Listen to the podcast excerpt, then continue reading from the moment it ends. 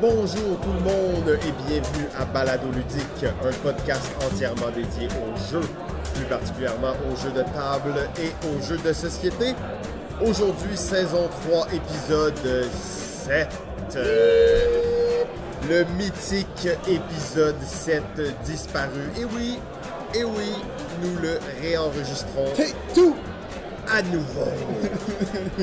je suis Simon et comme à l'habitude, je suis en compagnie du grand chef des jeux, Monsieur Jean-François Chrétien. Salut Simon! Salut JF, comment il y a autant de bruit là? Qu'est-ce qui se passe? Eh ben parce que vous vous rappelez peut-être du dernier épisode sur Joliette, ben on est encore là, ben oui, Oh une oui. semaine après on est encore là à Joliette. C'était une semaine de jeu frénétique. Magnifique. Frénétique semaine de jeu. On a joué quoi à 92 jeux, je crois, euh, depuis euh, jeudi dernier. Ouais, ouais, ouais, ouais, en moyenne de 10 jeux par jour. Ouais, donc c'est quand même assez actif. Mais oui, c'est ça, on est en euh, direct, ben en direct, pas vraiment, mais on est euh, aux 12 heures ludiques, aux deuxième édition, la plus grosse et la plus courue convention de jeux à Joliette euh, et dans la Naudière, bien entendu, hein, parce que je suis pas sûr qu'il y en a beaucoup d'autres à Joliette. Mais euh, super bel événement, on a parlé beaucoup dans, dans l'épisode précédent, donc on va juste euh, vous laisser apprécier l'ambiance sonore pendant cet épisode. Ben oui, absolument, parce qu'aujourd'hui on a un épisode sur les jeux narratifs. Les jeux narratifs, les jeux d'histoire, les jeux de storytelling, les jeux de escape room peut-être? Ben, ça se peut, ça se peut. Mais c'est tellement peu narratif. Alors, on va en parler beaucoup euh, des jeux narratifs aujourd'hui. C'était l'épisode 7, bien entendu, l'épisode qui a malheureusement euh, lamentablement chié, euh, pour dire ça poliment. euh, Un par saison, à peu près. hein, un par saison, c'est notre moyenne. Mais bon, euh, c'est toujours triste, mais en même temps, c'est une belle occasion, je pense, de reprendre cet épisode et de le rendre encore meilleur. Ben oui, ben oui, ben oui, absolument. Mais il va toujours être mieux celui qu'on aura perdu malgré tout. Ça, Je c'est- sais, je sais. Meilleur épisode de la saison, encore une fois, scrap. Ok, ben JF, euh, sans plus attendre, on va se lancer un peu dans quelques petites actualités. Est-ce que est-ce que tu aurais, quelque chose euh, qui aurait été fait de ton côté? Ben, j'ai joué à beaucoup de jeux, euh, évidemment, mais je pourrais pas vous en parler de tous. Alors, euh, j'ai choisi un jeu qui se, je pense qu'il fait bien dans, dans la thématique de notre épisode d'aujourd'hui. C'est Arkham Horror, euh, le card game. Donc, euh, ce jeu dans l'univers de, de Arkham Horror, de Cthulhu, euh, jeu coopératif dans lequel nous allons euh, investiguer des lieux là, dans le but de, de réaliser l'objectif qui est souvent de, de tuer le monstre final. Mais en réalité, c'est vraiment un jeu narratif dans lequel on va évoluer dans une histoire, on va découvrir des nouveaux lieux et euh, on va essayer bon, de remplir l'objectif. Il y a plusieurs missions. C'est un, LCG ce jeu, c'est-à-dire que euh, une fois que tu as fini la campagne, ben, tu as des extensions que tu peux acheter pour continuer tes campagnes. Donc, euh, je trouve que c'est un jeu qui, qui est bien réalisé. C'est évidemment un jeu que j'ai- acheté en français sous conseil de beaucoup de gens. parce qu'on sait que les, les jeux de, de Arkham Horror, généralement, sont assez lourds au niveau des règles, malgré qu'on est dans, oui. dans un jeu de cartes qui est beaucoup. euh, devrait être un peu plus simple que le jeu de société, ce qui est en effet le cas, mais ça reste malgré tout assez lourd au niveau des règles. Donc c'est fun de, pouvoir les avoir en français, que ce soit un petit peu plus clair. Et aussi, ben, vu que c'est un jeu de narration, narratif, où on va euh, évoluer dans une histoire, ben, c'est fun aussi d'avoir cette histoire-là en français. Donc, je pense que ça, contribue beaucoup. D'habitude, j'ai pas de problème d'acheter un jeu en anglais, mais euh, certains jeux, euh, surtout quand il, il implique beaucoup de narration, ben, c'est toujours un petit peu plus fun, toujours un peu plus immersif aussi, je trouve, euh, de l'avoir dans sa langue natale. C'est le jeu que j'ai joué récemment, Arkham Horror, de Card Game.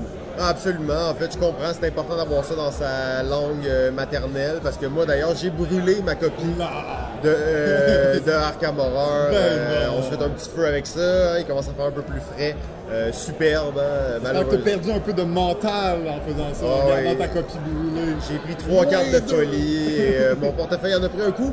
Mais euh, bon, hein, chacun ses goûts dans la vie.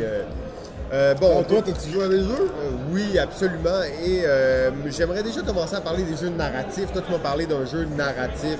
Euh, Arkham Horror de Card Game, bien entendu, je mets des gros guillemets autour de narratif. hein. Euh, quand euh, t'as quatre cartes remplies de texte dont tu te calisses, oups, euh, ça fait pas nécessairement de ce jeu un jeu narratif.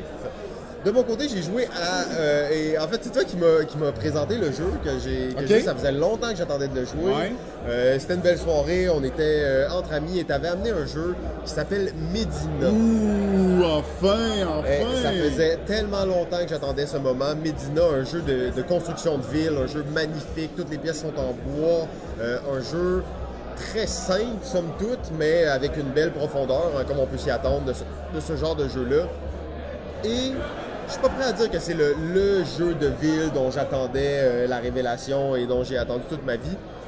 Par contre, ça l'a vraiment satisfait une certaine portion de moi. Ah ouais, hein? Euh, tu sais, il y a vraiment un aspect de tu crées ta ville, tu sens qu'elle évolue et j'ai l'impression que si je jouais à une autre partie, la ville serait aussi complètement différente. Ouais.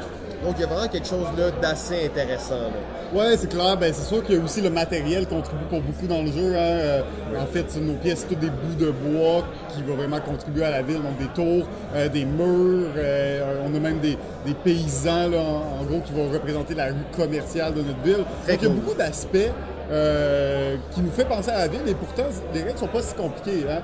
Euh, ça reste très simple au niveau Très des simple. règles, des systèmes de points où, ben, si tu as un palais de 3, ben, tu fais 3 points. tu sais, C'est comme c'est très très straightforward, mais les petites règles, euh, autant ils sont simples en soi, mais ils créent une- vraiment une belle dynamique de ville. Tu sens les routes se construire, tu sens vraiment les, les rues qui deviennent plus populaires d'une certaine façon.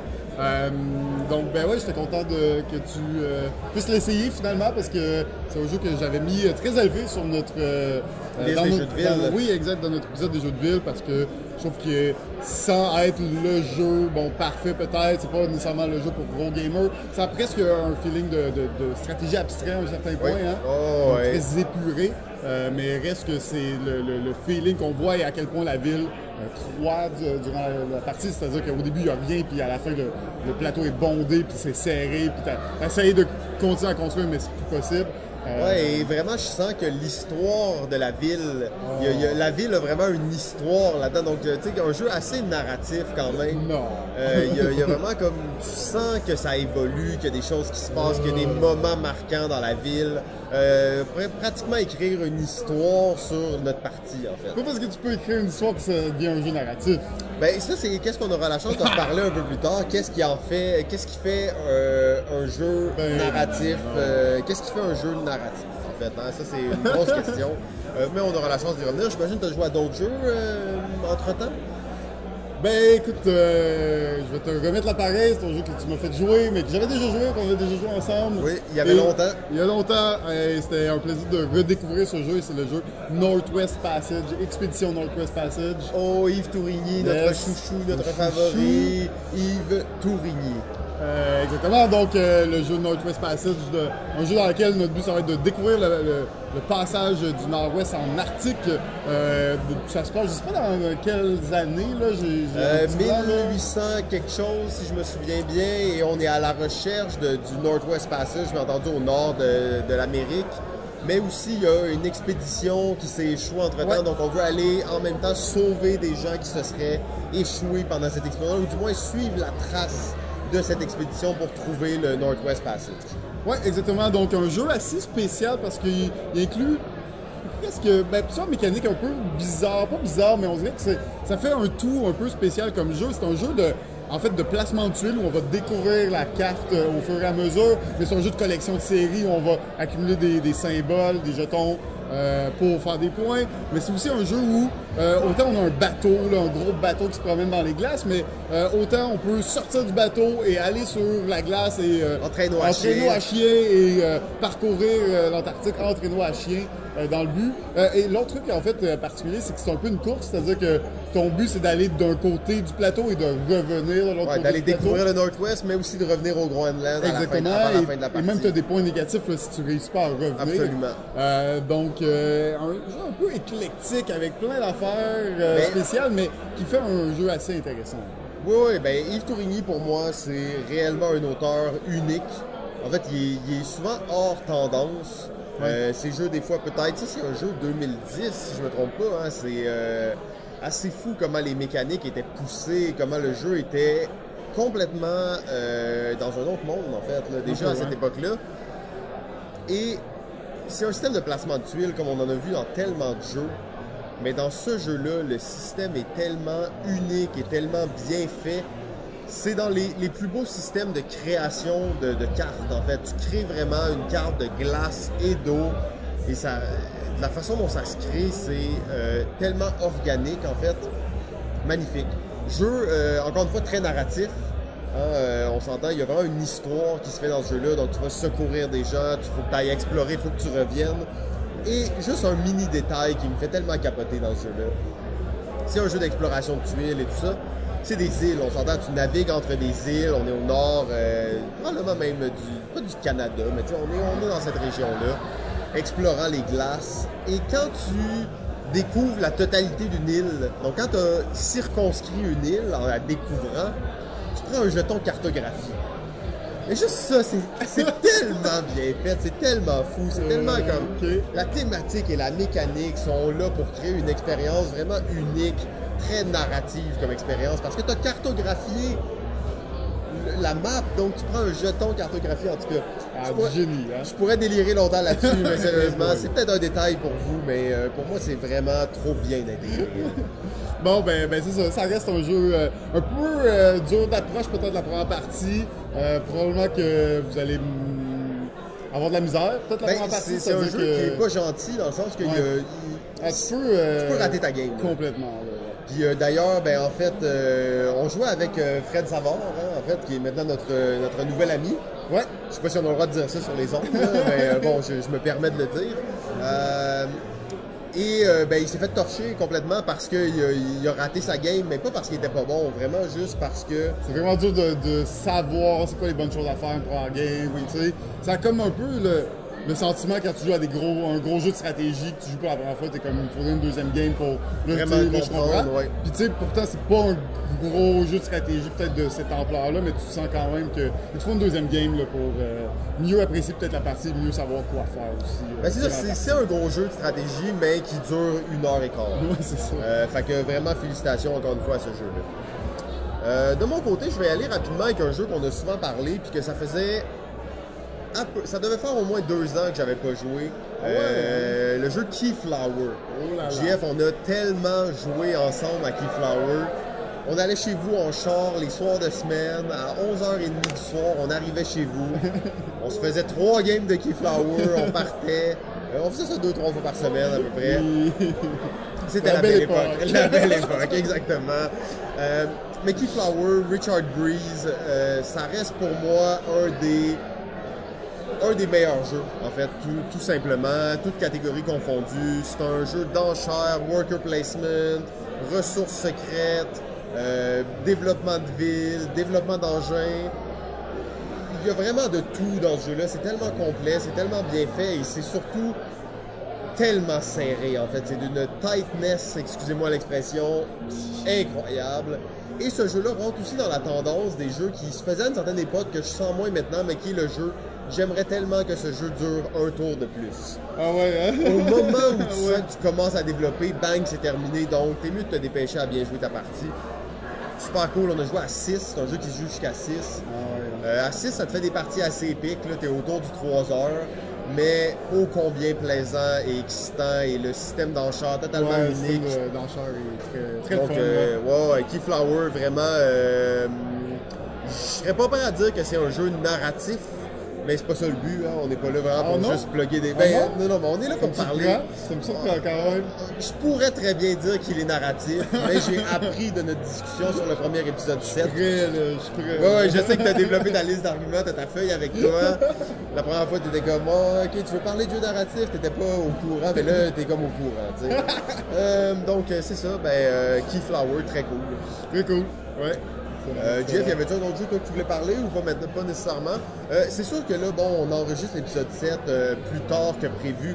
On revient tout juste quand même du LAL, le lac à l'épaule ludique, organisé par le Randolph, la convention la plus courue et la plus nice du monde.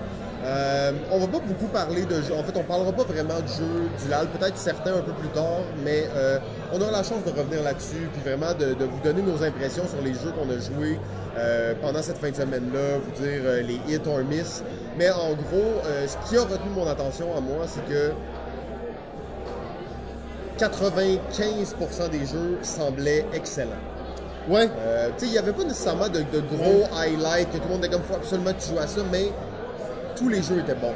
Ouais, Euh, j'ai pas eu euh, beaucoup de déceptions, là, je dirais. Puis même, mettons, j'ai eu des jeux que je m'attendais plus puis qui n'ont pas atteint ces, ces attentes-là, mais pas, mais que j'ai pas nécessairement trouvé mauvais pour autant. Juste peut-être pas aussi bon que ce que j'aurais aimé. Peut-être un peu déçu, mais malgré tout, ça restait des bons jeux. Fait, sais, pas de gros flops, là. Mais on les a pas tout essayé aussi. Non, c'est là. ça, mais tu sais, de- des gens qui, qui parlaient aussi, tout ça, il n'y avait pas nécessairement ce, ce- ce- cet échec-là. Euh, malheureusement, par contre, un jeu que j'aimerais juste parler maintenant, parce que c'est quelque chose qu'on a hypé quand même avec le temps, puis peut-être des gens voudraient aller l'acheter vraiment vite en pensant que c'est un chef-d'œuvre et c'est que c'est la nouvelle addition ultime pour leur collection. Et je dois vous mettre en garde, je dois vous mettre en garde. Malheureusement, Hunk Game, Hunk Game, Ah, première déception. notre, notre compagnie ultime, notre référence en matière de jeux japonais minimalistes. Ouais. Qu'avez-vous fait? Qu'avez-vous fait en game? Alors, ils nous ont sorti le jeu Moneybag, qui est une espèce de jeu de pirate où tu mets de l'argent dans un sac, les gens ont chacun de l'argent dans leur sac, tu sais pas trop combien il y en a, les gens veulent se voler de l'argent et tout ça. Euh, sur papier, ça a l'air correct en fait. Déjà, j'avais senti un peu que ça pourrait être assez mauvais, mais ça a l'air pas si pire. Et euh, on a fait une partie. Malheureusement, il n'y a, pas de jeu là. Il n'y a, y a Ah pas de jeu là, il n'y a pas d'excitation. C'est un jeu aussi qui est basé sur un matériel. Sur un matériel, donc tu as des gros, des sacs en genre de jute avec des belles pièces de monnaie dedans. Et il faut que tu compares. euh, toi, tu as 23 pièces, moi j'en ai 21. Faut qu'on les compare pour savoir qui en a le plus. Fait que eux, ils ont dit, OK, c'est ben trop long à compter. Ils ont été quand même foutés. Comment ça marche? C'est que tu empiles les pièces une par-dessus l'autre, puis tu compares les piles. Mais les pièces sont pas parfaitement droites, donc tiennent pas bien, sont très glissantes. Fait que tu peux pas faire une pile de 21 pièces, ça va tomber, c'est sûr. Ah, ouais. Euh, fait que pour un jeu qui est comme basé sur le tactile, sur le matériel, ça, ça rate un peu la marque malheureusement. Peut-être que ça va marcher avec certains groupes, mais euh, sérieusement, euh, achetez pas ça. Ça vaut pas la peine. On game, c'est pratiquement une valeur sûre. Faites juste attention à ce money bag. Ben, c'est ça. Donc, je pense que ça fait pas mal le tour. On va peut-être y aller avec un petit segment Ludo Sophie. Oh, magnifique. Ludosophie. L'homme est la mesure de toute chose. L'homme est un animal métaphysique. On peut en savoir plus sur quelqu'un en une heure de jeu qu'en une année de conversation. Élevez votre esprit pour un moment de ludosophie.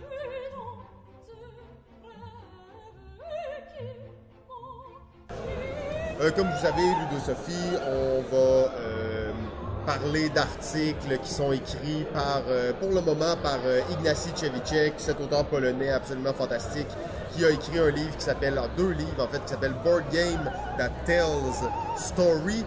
Et euh, on va pouvoir donc travailler, discuter sur un petit article donc de la philosophie ludique. Aujourd'hui, j'ai pris un article qui s'appelle The Race Begins. Et je dois dire que dans notre premier épisode 7, c'était vraiment totalement approprié de faire ce- cet article-là. mais maintenant, euh, bon, c'est pas totalement inapproprié, mais c'est un peu off Un peu décalé. ouais. un peu décalé. Euh, alors, c'est un article qui parle de SN, justement. Je vous rappelle que ce livre-là a été écrit en 2009. Donc, euh, 2008, excusez-moi. Euh, ça va un peu vous donner une idée aussi de comment l'industrie a évolué avec le temps. Article très court. L'année dernière, il y a 650 jeux qui ont été, euh, qui ont été release à SN. Une année avant, c'était 630. L'année d'avant, c'était 600. Vous comprenez? Donc, il y a eu une augmentation de plus en plus extrême. Et ça va vraiment commencer, la course va commencer au sujet des combats pour savoir quel éditeur, quel jeu, quel, euh, quel jeu va vendre le plus. Euh, et ce qu'on a comme jeu en plus, c'est pas des petits jeux qui sortent, c'est des jeux comme Seven Wonders, Vinos, London, Dungeon Lord, Stronghold, Small World. Euh, Grosse année. grosse année, c'est ça. Vous voyez, donc déjà, il y a 10 ans, les jeux qui sortaient étaient très solides, très forts. Donc, vous pouvez imaginer maintenant, en 2018, que la seule chose qui s'est passée, c'est que la quantité a triplé euh, et les gros noms ont aussi triplé. Donc, euh, c'est assez extrême. Qu'est-ce que les. euh, et là, l'article continue en disant qu'est-ce que ces, euh, ces gens vont faire pour aller euh, mettre leurs mains dans, la, dans le portefeuille des consommateurs? Qu'est-ce qu'ils vont faire pour séduire les joueurs? Un thème, un auteur réputé, un publisher, un éditeur réputé, des démos, des démos géants, des prototypes fantastiques, du marketing traditionnel, des flyers, des stickers, des cartes, euh, des, des boots de plus en plus épiques, des boots avec des écrans, avec des jeux géants, avec des, des, des imprimés de 6 pieds de large, des pre-orders euh, avec euh, des rabais dessus, des cartes promo, du matériel promotionnel de tout genre, des casquettes, des t-shirts, blablabla, et bien entendu un peu de chance. Donc toutes ces compagnies-là vont essayer de mettre ça en place pour séduire les joueurs. Euh, la conclusion de ça, en fait, c'est que de tous les jeux qui sont sortis en 2010, des 650 jeux qui sont sortis en 2010, en 2011, combien il en reste maintenant? Combien il y en a qui sont dans le top 150, 200 de BGG? Moins de 10, moins de 20. Je vous les ai nommés, les jeux qui restent maintenant. Ça reste, c'est des grosses pointures, mais il y en a tellement qui ont été oubliés et tellement qui étaient bons même, aussi bons que ces jeux-là quand ils sont sortis. Ils ont juste raté la marque. Et l'article se termine en disant c'est très brutal, c'est très cruel, c'est ça SN. Oh là là. Euh, Il doit donc, pas être bien euh, ces années-ci. euh. En voyant que là, on est rendu plus autour de comme 1800, presque 2000 jeux ouais, c'est ça, il capotait à 650. Là, Ouais, il solide. sûr que les boots euh, de cette époque-là sont pas comparables aux boots qu'on a maintenant avec réellement des écrans puis des, des jeux surdimensionnés puis tout ça. Absolument. Euh, ouais, on a, on, on avait eu une bonne discussion sur ça durant l'épisode 7, en fait, à ce sujet-là. Euh, par contre, je dirais, euh, qu'est-ce qui est arrivé, c'est qu'on a surtout repris cette discussion-là euh, un peu où elle était avec, avec PPPP, Pierre Poisson-Marquis et Thomas Dagenet-L'Espérance, le jeune prodige, lorsqu'on était en vadrouille, en bagnole. Donc, je pense qu'on n'a pas vraiment besoin de revenir sur tous ces détails-là. Ça reste que c'est un monde. on a l'impression souvent que le monde du jeu, c'est tout rose et c'est des gens qui sont là pour s'amuser, pour euh, jouer. Mais il y a aussi beaucoup d'argent derrière ça, des gens qui investissent beaucoup d'argent. Il y a des tendances, il y a des marchés à aller chercher. Euh, ça reste quand même que c'est un domaine qui prend beaucoup d'ampleur, qui devient de plus en plus gros. Euh, on était pendant plusieurs années au stade de plus indépendant, petite industrie, mais là, il y a des joueurs qui ont beaucoup d'argent. Il y a beaucoup de joueurs indépendants qui arrivent en ligne de mire. C'est féroce et on peut le voir juste en étant ici. Deuxième édition du 12 heures ludique de Joliette. C'est, un événement très cool, on s'entend. C'est un événement d'à peu près 200. euh, je ne veux pas trop, trop m'avancer sur les chiffres parce que j'ai de la misère à estimer, mais autour de 200 personnes. Mais il y a énormément d'exposants et d'auteurs qui sont là pour pas vendre leurs produits, mais faire connaître leurs produits. Et c'est ça, hein, des salons par-dessus salons par-dessus salons. Tu parlais même d'ailleurs euh, la dernière fois qu'il y a beaucoup de salons que le public n'a même pas conscience parce que c'est des salons de professionnels de l'industrie. Ouais. Donc des éditeurs qui veulent rencontrer des distributeurs. Plein de niveaux différents euh, de, de marketing qui est nécessaire pour qu'un jeu, avant même qu'il soit bon, populaire et qu'il marche dans le temps, juste qu'il puisse être rentable. Ouais, et d'a- d'avoir une vie euh, plus ou moins longue euh, sur le marché, sur le marché, en boutique, tout ça. Euh, Peut-être la, la- la petite note que, que j'ai ajoutée, c'est c'est sûr que c'est c'est dur de savoir qu'est-ce qui va rester comme, comme jeu, comme euh, dix ans après, par rapport à tout ce qui est sorti dans l'année. Euh, c'est sûr que ça doit être, être encore de plus en plus difficile de se démarquer au point de rester. Euh, mais je notais euh, un petit point là, important, c'est que souvent les jeux, c'est beaucoup les, les boutiques qui drive euh, si un jeu va rester en circulation ou pas. C'est-à-dire que euh, les boutiques, c'est eux les spécialistes en fait euh, du jeu et c'est eux qui vendent au public. Donc un jeu qui se vend bien, qui continue à, à bien se vendre, il va continuer à avoir une visibilité, il va continuer à être connu du, euh, des- de, de ces vendeurs-là, il va continuer à être parlé, il va continuer à être, à être vendu. Donc, on va continuer à faire des, des reprints. Les éditeurs vont voir le, le potentiel qui est encore plus grand. Donc, ils vont continuer à faire des, des reprints. Ce jeu va rester disponible. Tu sais, souvent, un jeu, s'il est plus là, dix ans après, pas parce qu'il était pas bon, c'est juste qu'à un certain point, comme éditeur, il faut que tu choisisses de continuer à, à reprint le jeu ou arrêter la production. Mais en sachant que tu peux que tu peux pas, tu vas pas recommencer une production si tu penses pas en vendre au moins 2000, 3000, tu sais, le sens que même qu'en vendre juste 2000, ça vaut peut-être pas la peine de le réimprimer, ça vaut mieux se concentrer sur un nouveau produit plus, plus frais, plus récent, où il y a plus de pubs fait dessus. Donc, c'est vraiment euh, un gros. C'est vraiment dur de, savoir et d'estimer. Même un excellent jeu pourrait disparaître après même pas six mois, alors que des moins bons jeux peuvent euh, rester plus longtemps, mais euh, c'est beaucoup, beaucoup gravé par le public, hein, les, les intéressés, les passionnés de jeux qui en achètent ben eux, c'est eux qui dirigent un peu qu'est-ce qui, qu'est-ce qui reste, qu'est-ce qui va rester dix ans après aussi. Oui, ben ça t'amène un bon point là-dessus. On s'entend que les communautés, surtout comme mettons BGG, ou même en fait on est en ce moment au 12 heures ludique, qui est organisé par les gens de euh, Jeux de Société Québec, qui est comme la grosse page Facebook, en fait la plus grosse page euh, Facebook de, de joueurs au Québec. Et c'est ce genre de communauté-là qui va critiquer des jeux, qui vont mettre des photos des jeux auxquels ils jouent, et qui vont encenser les bons jeux aussi, tu sais. Encenser les bons jeux. Et je pense qu'on est quand même chanceux à un certain point parce que j'ai une certaine confiance en la communauté des joueurs. Ouais. Ça veut dire que je me dis, mettons, là, cette année, j'ai pas suivi beaucoup les nouvelles sorties. OK, j'ai pas eu le temps, j'ai raté ça. Je le sais que la plupart des bons jeux vont quand même émerger à la surface. Ouais. Parce que les joueurs ont un, un, esprit critique qui est intéressant. Les joueurs, c'est des, des gens scrupuleux on n'est pas face au. Et je veux pas offusquer personne. Là. On est deux anciens gars du monde du cinéma. On est un peu des élitistes du cinéma. Donc on est un peu des snobs du cinéma, si on peut dire ça. Et je ne fais aucunement confiance à la communauté des cinématographies, des cinématographes amateurs, euh, en regardant les box-office. Je peux pas me dire à cause qu'un jeu, à cause qu'un film s'est bien vendu que c'est un bon film. Mais dans le monde du jeu, il y a encore cette, cet esprit, il y a encore les joueurs qui ont encore un certain désir de qualité qui fait qu'on sait que les jeux qui sont souvent les mieux cotés sont très bons. Est-ce que c'est les meilleurs jeux? Peut-être pas. Avec toute la vague de Kickstarter et des miniatures, on est en train un peu de dénaturer notre communauté. Euh, je vous le dis bientôt, hein, les 100 premiers jeux sur BGG, ça va être des jeux de miniatures.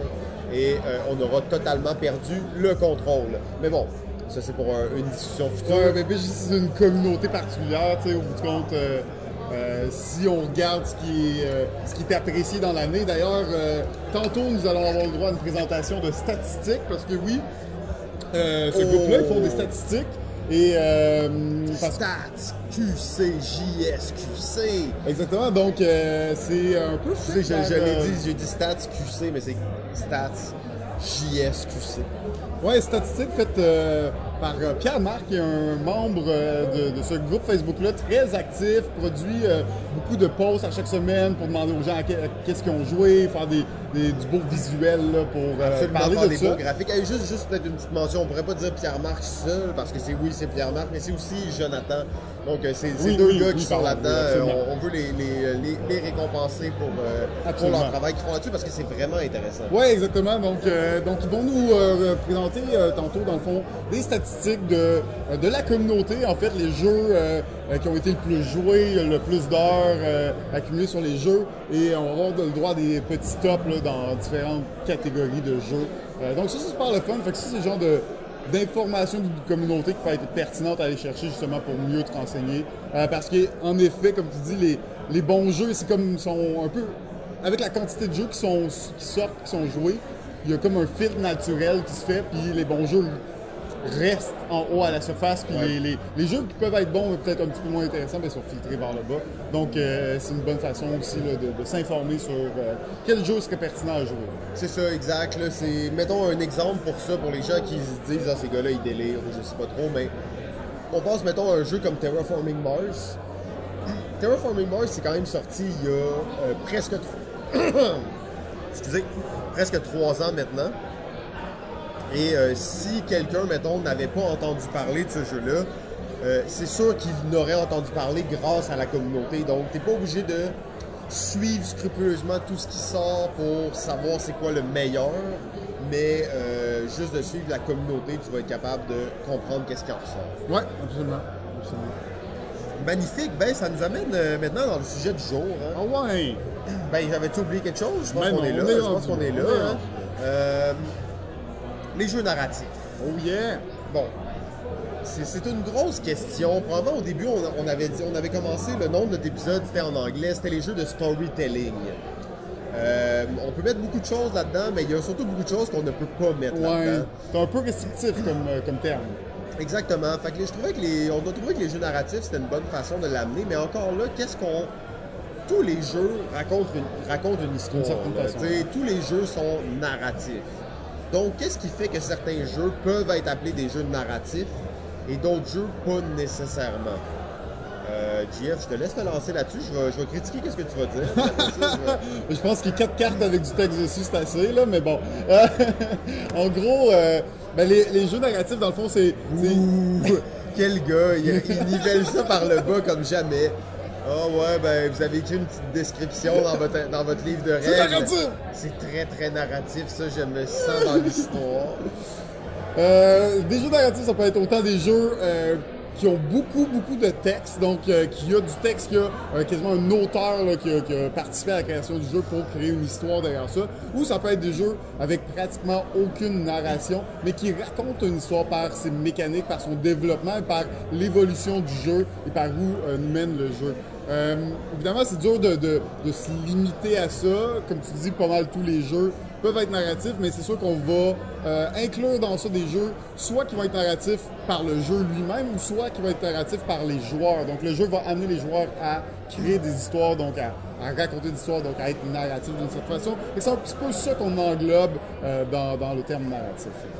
Ouais, ben je suis euh, semi-d'accord là, avec Bon. toi, euh, comme tu peux t'imaginer. euh, Tu sais, la moitié du chemin de fait.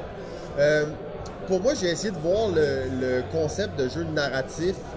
On sait, les thématiques ont toute une histoire. C'est sûr que le jeu, bon, il y a quelques jeux où elle est vraiment pas claire, mais même le jeu un peu le plus bidon, sa thématique va être basée autour d'une histoire.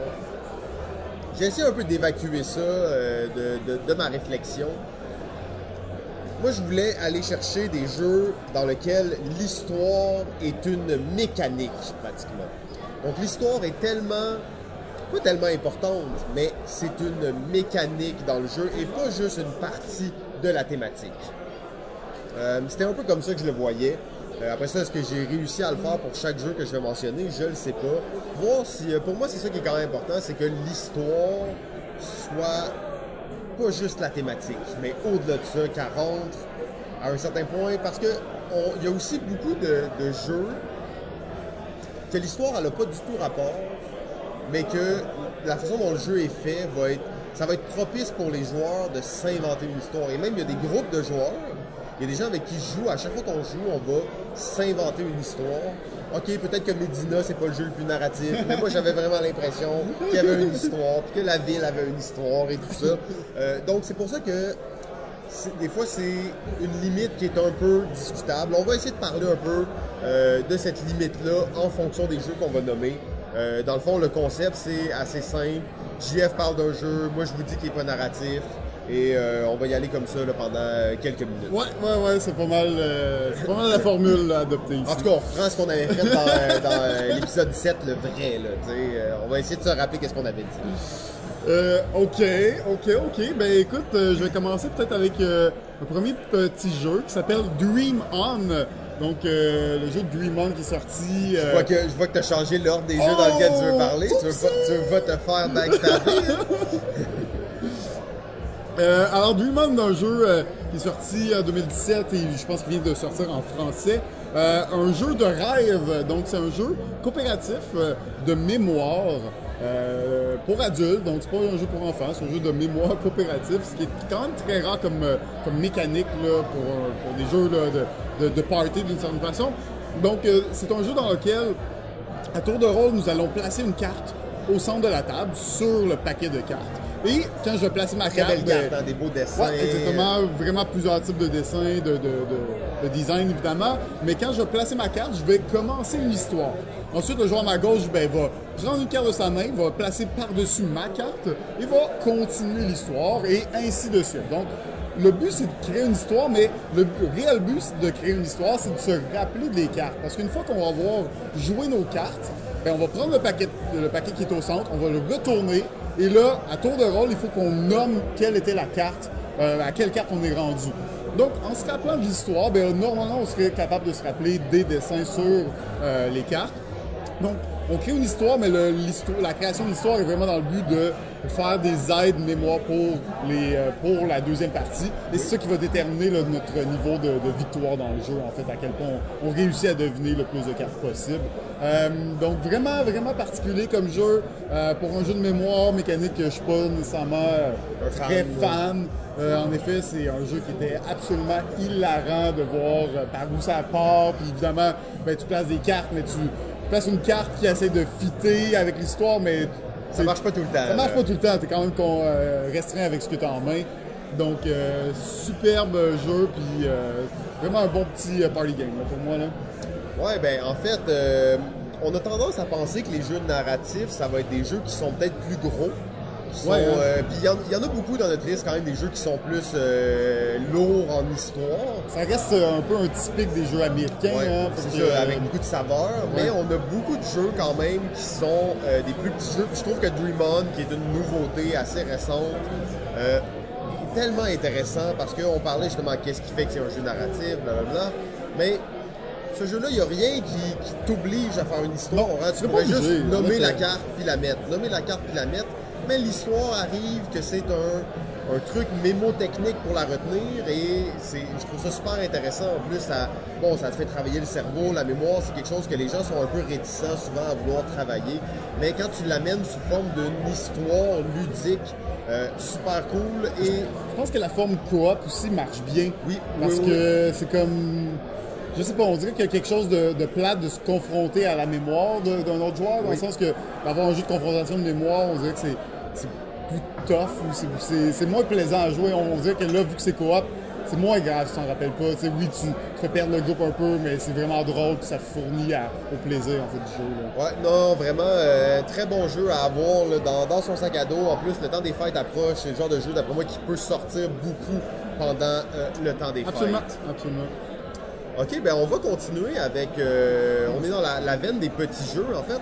Je vais y aller avec un, jeu dont on a souvent parlé à, à l'émission qui s'appelle Black Stories.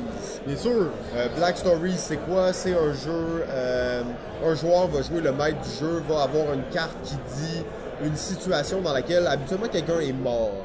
Et les autres joueurs vont devoir poser des questions qui se répondent par oui ou non pour déterminer, euh, en fait, pour, pour découvrir l'histoire, pour savoir comment cette personne est morte. Euh, et souvent, c'est des histoires à cadabrantes. C'était quelqu'un dans une, dans une montgolfière qui était déguisé en clown, qui a jeté son linge parce qu'il voulait pogner de l'altitude. Des, des affaires vraiment abracadabrantes. Euh, c'est un jeu bon, où il faut deviner l'histoire. hein. Fait que c'est assez euh, narratif. Il faut euh, aller chercher assez loin, creuser. Et ce qui me fascine de ça, c'est que la plupart du temps, même si c'est long, euh, les gens la trouvent, l'histoire. Ouais. hein. Et c'est des trucs que quand tu la, quand es le, le maître de jeu, dans le fond, toi, tu fais juste répondre aux questions par oui ou non. Tu lis la, la- c'est quoi la solution? Et t'es comme, c'est impossible qu'il le devine. et finalement, les gens arrivent tout le temps à le deviner. Moi, ça me fascine, ce jeu-là. C'est un de mes jeux préférés de fin de soirée. Euh, des fois, on s'assoit dans un divan puis on se fait 4-5 Black Stories. Ah ouais. J'a- J'adore ça, euh, finir une soirée comme ça. En fait, je trouve ça très excitant. Cool, bon choix, bon choix. Euh, je vais y aller, continuer dans la gamme des petits jeux. Je vais parler d'un jeu qui s'appelle Fun Empo- Employed. Donc, j'en ai comme on en a peut-être deux ou trois à parler dans, dans le même genre de jeu en fait. C'est des jeux bon de, de party, euh, mais dans, dans lesquels il faut qu'on qu'on ça vende. des, des jeux d'improvisation, Ouais, un peu. pratiquement. Euh, mythe, ouais, exactement. Donc, dans Fun Employed, dans le fond, à tous les tours, il va y avoir un maître de jeu. Le maître de jeu va devoir engager quelqu'un à l'entour de la table. Et évidemment, il y a plusieurs professions. On va retourner une carte pour savoir quoi la pré- profession, mais ça peut être euh, astronaute, pimp, docteur. Donc, ça peut être vraiment funky, là, on s'entend. Et tous les joueurs vont avoir des cartes en main. Euh, cinq cartes en main. Et la première phase, c'est qu'ils vont avoir des choix. Ils vont pouvoir ch- échanger des cartes avec des cartes sur la table. Et ensuite, à tour de rôle, on va devoir, à l'aide de- des cartes en main, se vendre au maître de jeu et prouver pourquoi on est le meilleur pimp ou le meilleur astronaute. Donc, essayer d'amener des arguments utilisant nos cartes euh, pour euh, convaincre le maître de jeu qu'on est le meilleur, euh, la meilleure personne pour faire cet emploi. Euh, évidemment, sur nos cartes, il y a des mots-clés, mais on, on, va, on avoir tendance à en mettre plus, pas à juste mettre nos cartes sur la table et dire ça. Il faut vraiment que tu... euh, Faut que tu brodes autour. faut que tu brodes autour, c'est ça. Ça, c'est vraiment les noyaux d'idées qui te donne avec les cartes, puis ensuite, ben, tu utilises ces idées-là, puis tu fais un peu une histoire, puis tu racontes pourquoi cette carte-là, cet objet-là particulier t'aide euh, dans le but à être euh, engagé par le maître de jeu. Euh, c'est un jeu qui ressemble beaucoup à un autre jeu qui s'appelle Snake Oil. euh, Ouais, qui est probablement le, le plus connu de ce genre-là. En exact, sorti en 2010, euh, qui est, reprend un peu le même principe, mais la différence, c'est qu'il va y avoir un, un acheteur. Un client. Un, Un client, client, c'est ouais. ça, à chaque tour. Et, à- euh, et le client, ben, ça peut être un Esquimau, ça peut être, euh, bon, N'importe quoi. Un vampire. un euh, cowboy, tout ça. Et les autres joueurs vont avoir des cartes en main, ils vont créer un objet, donc Un à l'aide de, de deux ou trois cartes, je pense, vont créer un produit, vont devoir décrire ce produit-là, en quoi ça, ça aide ce client-là et en quoi c'est bon euh, pour le client. Donc on, on retrouve grosso modo le même type de mécanique. là. C'est des jeux très similaires à des jeux comme Cards Against Humanity ou le Ouais. de jeu, mais on, on ajoute à ça vraiment la, la, la dimension. d'improvisation, de, de parler. Ben, en fait, le- un autre jeu qui me vient en tête sur ce thème-là, c'est euh, I Dark Overlord. Euh, c'est un jeu qui ressemble Ouais, beaucoup, dans lequel on va jouer un minion et un des joueurs va jouer l'Overlord. Et dans le fond, on va essayer de convaincre l'Overlord que c'est pas nous qui avons fait la gaffe. Parce que là, il y a toujours une gaffe à chaque Ouais. fois. Donc, qui a, a renversé le pot d'araignée? Je sais pas trop. C'est un truc comme euh, de démon. là, puis tout Ouais. ça. Donc, des- t'es un petit minion. Tu essaies de le convaincre que non, non, non, c'est pas moi qui a renversé ça, c'est lui, je l'ai vu, il était là-bas, il avait les mains pleines de rouge. puis, euh, fait que, donc, c'est un peu ce genre de choses-là. Euh, des petits jeux d'improvisation qui sont assez intéressants. Euh, on peut continuer peut-être avec un dernier dans cette catégorie-là, qui est le jeu Joking Hazard. Ouais. Joking Hazard, donc qui reprend vraiment l'idée de Cards Against Humanity, euh, qui n'est pas vraiment un jeu, mais il y a une certaine forme de narration dans Cards Against Humanity, mais euh, je trouve que dans Joking Hazard, tu vas créer une BD en fait. Au lieu de créer euh, juste une, phrase drôle, en fond, tu crées une BD. Donc, tu as les deux premières cases de la BD et tu vas compléter avec la troisième carte pour, euh, dans le fond, compléter l'histoire. Et je trouve que ce jeu-là fonctionne tellement bien, en fait. Surtout quand on parle de jeux narratifs, tu crées une bande dessinée. Euh, des jeux où tu crées des bandes dessinées, probablement, j'en connais pas vraiment d'autres. Non, c'est vraiment bien fait. Et euh, je trouve que ça marche vraiment bien. C'est très drôle, euh, sans être aussi, aussi vulgaire, peut-être que peut l'être, mettons, des choses comme Cards Against Ouais, mais ça peut l'être pas mal quand même. C'est assez vulgaire, mais comme c'est pas aussi. euh, vu que c'est comme. C'est cute, hein, fait que t'as des petits Ouais. bonhommes qui sont drôles, tu sais, puis super intéressant. J'adore ça. Puis je trouve, vu que c'est un jeu de bande dessinée, en même temps d'être un jeu d'histoire, euh, pour moi, ça, ça marchait trop bien dans les jeux narratifs. Ouais, bon choix, bon choix. Ben écoute, je vais quand même en profiter pour euh, parler d'un jeu qu'on a joué.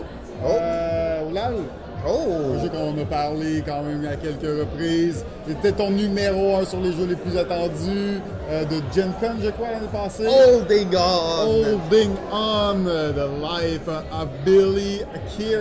Oh oui. Alors, Oh oui, euh, oh oui. ce, ce fameux jeu coopératif dans lequel nous sommes des, Rory O'Connor, le auteur des Oui. Rory Story Cube. hein. Absolument. Alors, nous sommes euh, des, euh, des aides euh, Soignants. soignants, exactement, dans lesquels on Je pense va... qu'en fait, théoriquement, on est des, des infirmiers, infirmières. Ouais.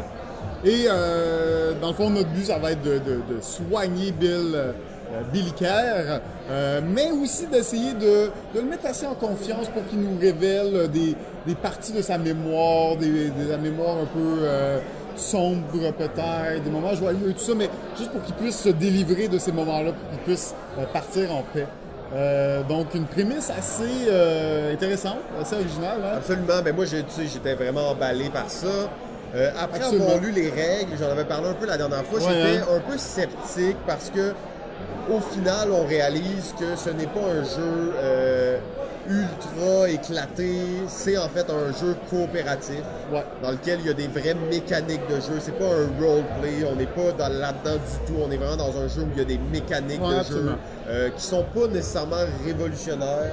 Non. Euh, mais je dois avouer quand même que j'ai adoré le jeu. C'est quand même le fun. Euh, on a joué trois Exact. parties parce que ça c'est un scénario, je pense qu'il y a 13 scénarios.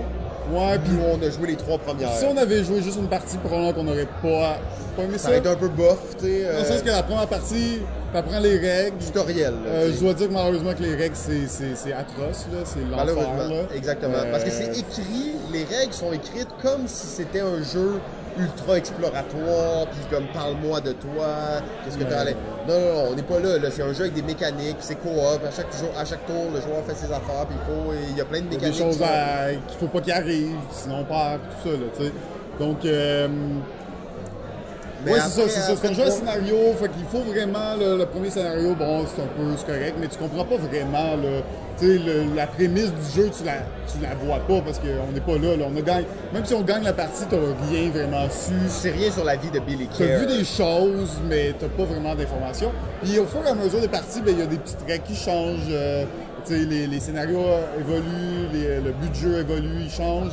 Et euh, ben, c'est là que tu commences petit à petit à commencer à avoir des parcelles euh, de sa mémoire réellement, de comprendre là, de où on s'en va avec ce jeu-là. Ouais, parce que ce qui est intéressant, c'est que c'est un jeu de scénario, mais dans lequel il y a une, une grosse histoire. En fait, c'est la vie de Billy Kerr. Ouais. Donc, tu sais, pis c'est pas nécessairement qu'il y a eu une vie. euh, je pense pas qu'il y a eu une vie si différente d'un humain normal. là. Tu sais, il y a eu une vie où il s'est passé, il y a eu des moments heureux, il y a eu des moments tristes. Et on va découvrir graduellement c'était quoi sa vie à travers les scénarios. Et je trouve que c'est là l'aspect narratif du jeu. euh, parce que justement, après trois parties, on n'a pas vraiment idée qu'est-ce qui se passe. Et là, on était rendu à un point où une des nouvelles choses qu'on pouvait faire dans le jeu, c'était appeler sa fille pour avoir de l'information.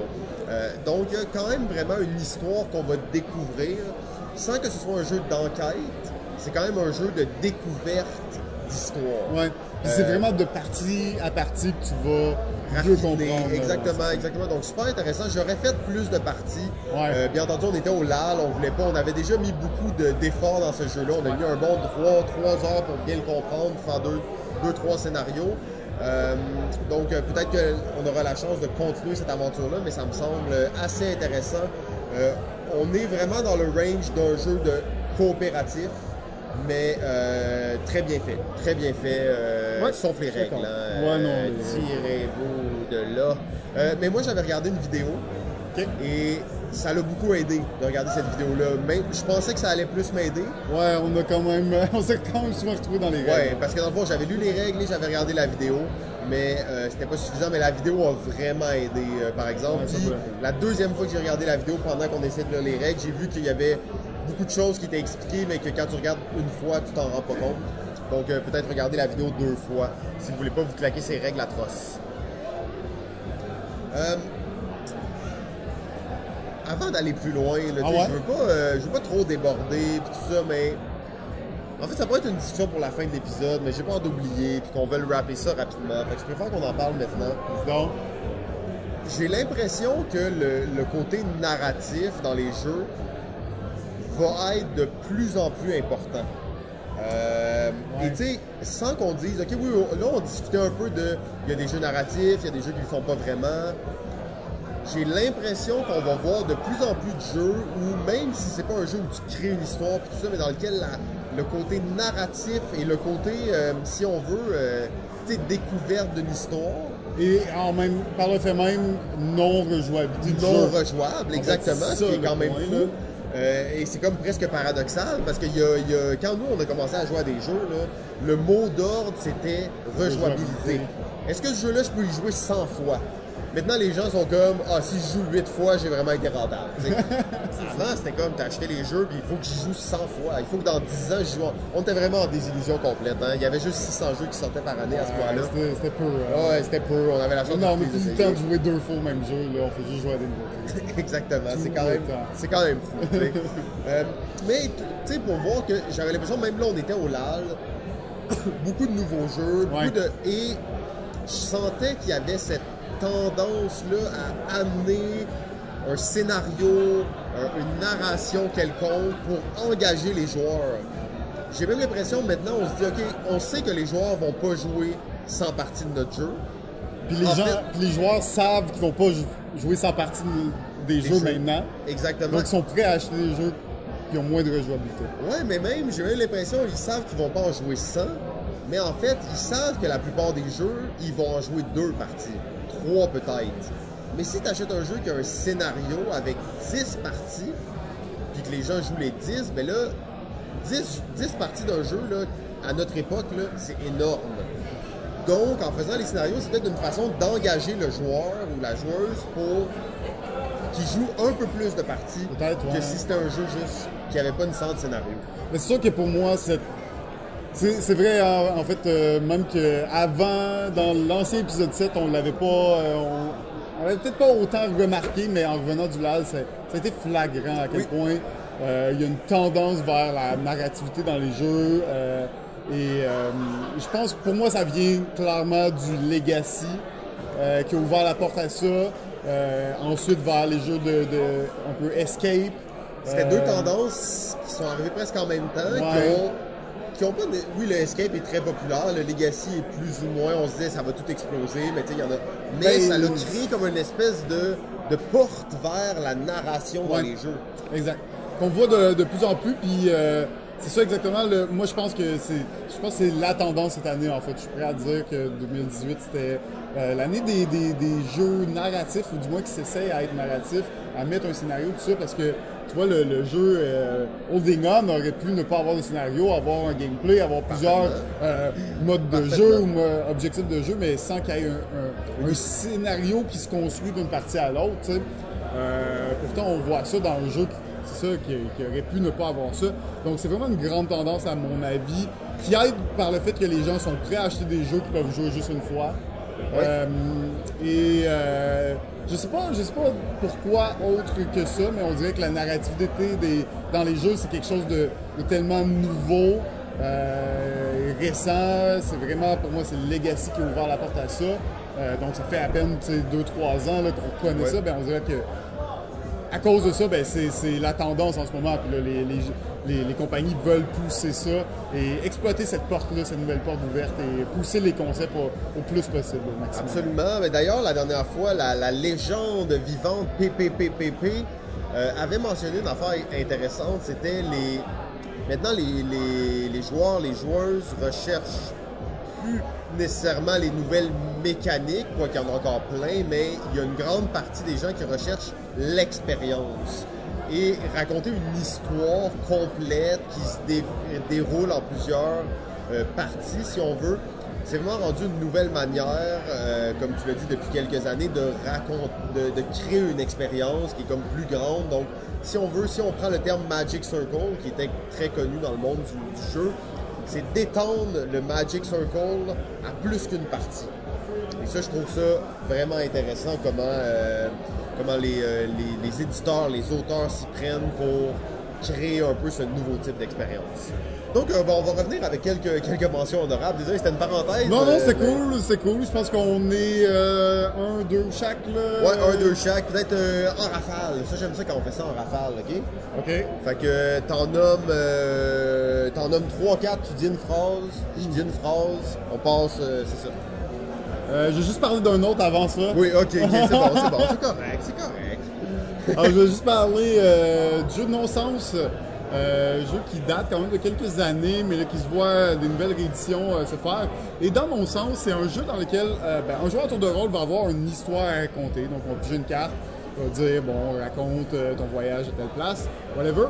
Mais tu vas recevoir aussi une carte qui va te demander, il va avoir cinq mots dessus, il faudra que tu en choisisses deux, que tu vas devoir plugger dans ton histoire, que tu vas devoir dire dans ton histoire. Donc, tu vas retourner le sablier et tu vas commencer à raconter ton histoire le mieux possible et tu vas essayer subtilement de mettre ces mots-là dans ton histoire parce que le but des autres joueurs, ça va être en fait de retrouver les deux mots que tu vas avoir euh, dans ton histoire. Donc, super intéressant jeu. Euh, encore une fois, un peu d'improvisation dans lequel on va tricoter, on va essayer de mettre plein de mots bizarres justement pour un peu... euh, euh, Amener les gens dans des mauvaises ben, c'est ça, directions, exactement. euh, créer Brouiller des les- fausses pistes. Oui, les pistes, exact.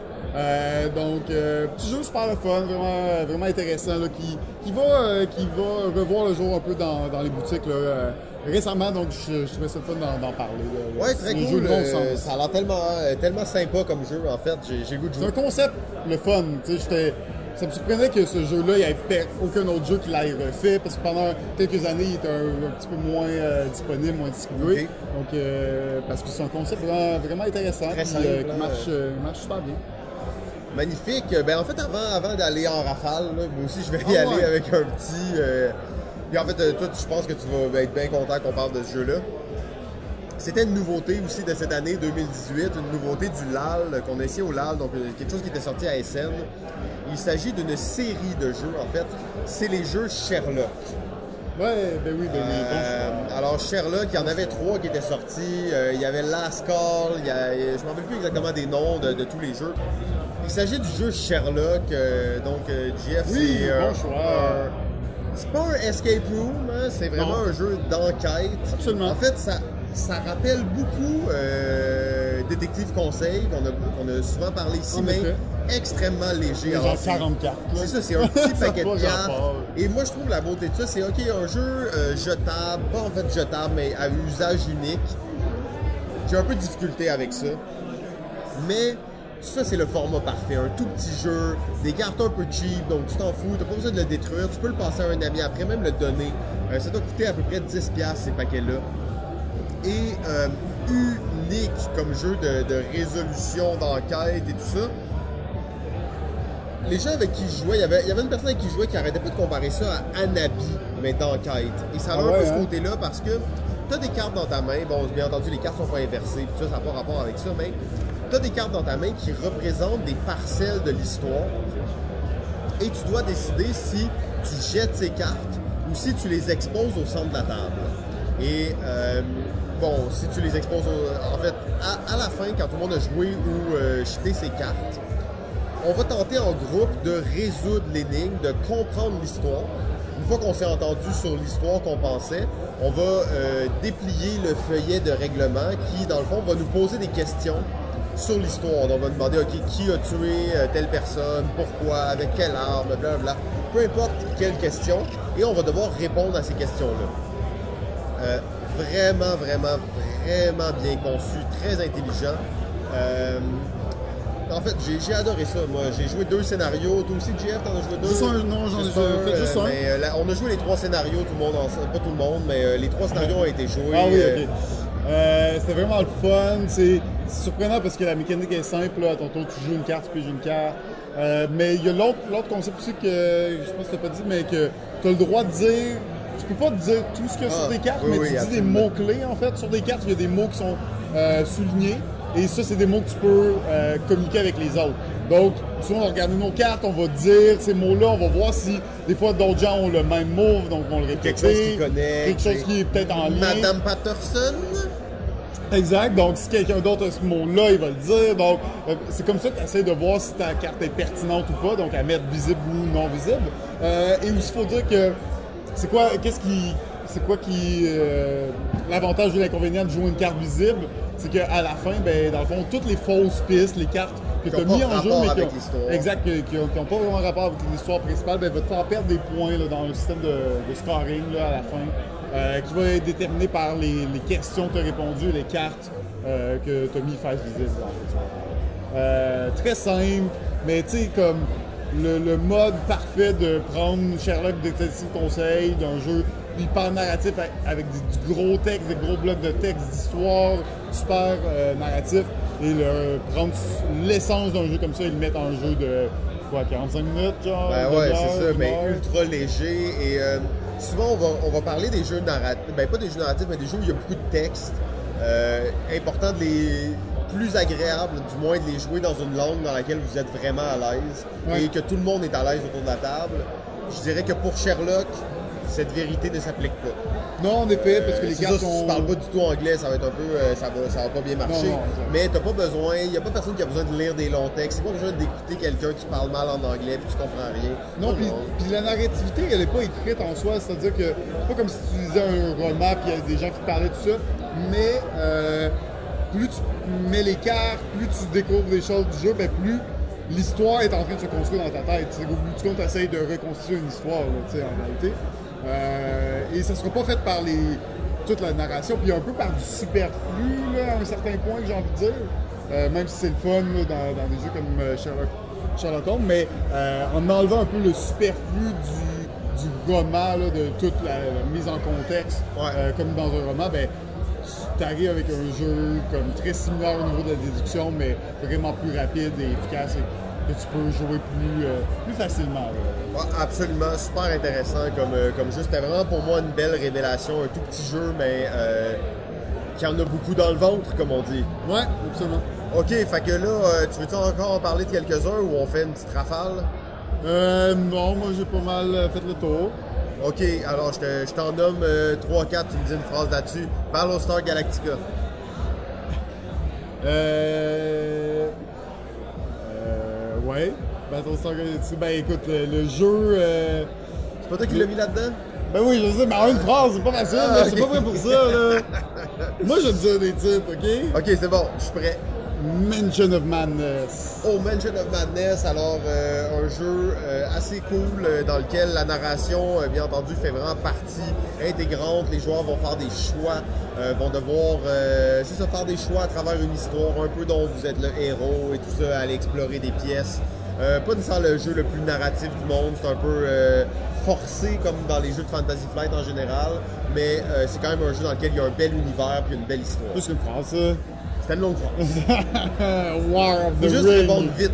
Ah, War of the Ring, alors ça c'est vraiment... euh, c'est fou comment ce jeu-là est narratif parce que tu revis sans cesse l'histoire de Lord of the Ring.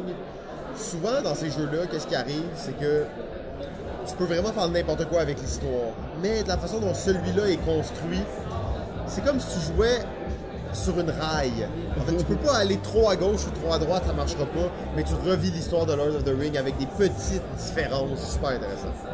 Euh, Nano Fictionary. Nano Fictionary, je l'ai mis dans la liste. Alors ça, c'est un jeu que je n'avais jamais joué. Oh, wow, merci beaucoup. Merci beaucoup. Merci. Bon, ok, on wrap ça, là. Il en reste beaucoup On encore. n'avait pas fini en plus. Non, on est loin, là. Nano Fictionary, alors ça c'est un jeu que j'ai pas joué, mais que j'ai vu beaucoup dans mes recherches pendant euh, qu'on préparait l'épisode. Ça a l'air vraiment intéressant, un petit jeu de cartes, là, tu sais, un peu... euh, c'est un peu old school, là, c'est 2002, mais le concept c'est que tu vas avoir, tu devoir créer une histoire euh, avec les concepts de base de la création d'histoire, donc euh, euh, introduction, péripéties, conclusion, avec des personnages et tout ça. Et c'est un petit jeu de cartes dans lequel on va voler des cartes à l'autre. Donc, tu vas avoir des cartes que c'est une introduction. Tout ça. Tu vas essayer de créer l'histoire qui fait le plus de sens possible. Et à la fin de chaque ronde, quand tout le monde aura complété son histoire, on va voter pour l'histoire qui semble la plus, euh, cool ou euh, peu importe. Vous allez voter pour l'histoire que vous préférez. Je trouvais que ça avait l'air vraiment le fun, mais j'ai jamais joué, mais il fallait en parler. Euh, écoute, je pense qu'on aurait d'autres à, à mentionner, mais on va rapper ça pour on en aurait tellement mentionné, en fait. Ça, ça me rend triste de devoir euh, continuer. Bien entendu, il y a peut-être juste une mini parenthèse qu'il faut faire. On va la faire rapidement. Il s'agit du jeu Fiasco. Euh, le jeu Fiasco, qui est un role-playing game, qui a gagné beaucoup de prix d'ailleurs, euh, qui est dans. Mais comme c'était un role-playing game et pas un jeu de, un jeu de société à proprement dit, euh, on peut pas vraiment en parler. Donc je voulais juste le mentionner dans le sens où on n'a pas oublié ça, mais on a décidé de s'en tenir aux jeux Ouais. euh, de plateau parce que tous les tous les jeux euh, de, de jeux de rôle en fait auraient pu être mentionnés Ben aujourd'hui. oui, on aurait pu parler que de jeux de rôle. Oui, c'est clair. C'était pas ça le but. c'était c'était pas ça le but. D'ailleurs, une chose qui m'a toujours fasciné sur les jeux de rôle, qui en font des jeux vraiment narratifs, c'est que les jeux de société, la règle prédomine sur tout. Ouais. La règle, c'est sacré. La règle, c'est la règle. Bon, des fois, on peut se permettre quelques petits euh, dépassements, mais bon, peu importe. Euh, Non. alors que dans tous les manuels de jeux de rôle que j'ai lus, tous les jeux de rôle auxquels j'ai joué, tout ça, ça a toujours été la même morale.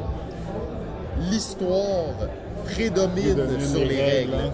Et ça, Ah ouais. c'est un changement de paradigme vraiment unique qui fait que les jeux de société et les jeux de plateau, euh, les jeux de, de plateau et les jeux euh, De de, rôle. rôle ont vraiment des différences fondamentales. Absolument. C'est pour ça d'ailleurs qu'on ne va pas vraiment parler des jeux de rôle aujourd'hui, mais on aura la chance de revenir là-dessus à un autre moment.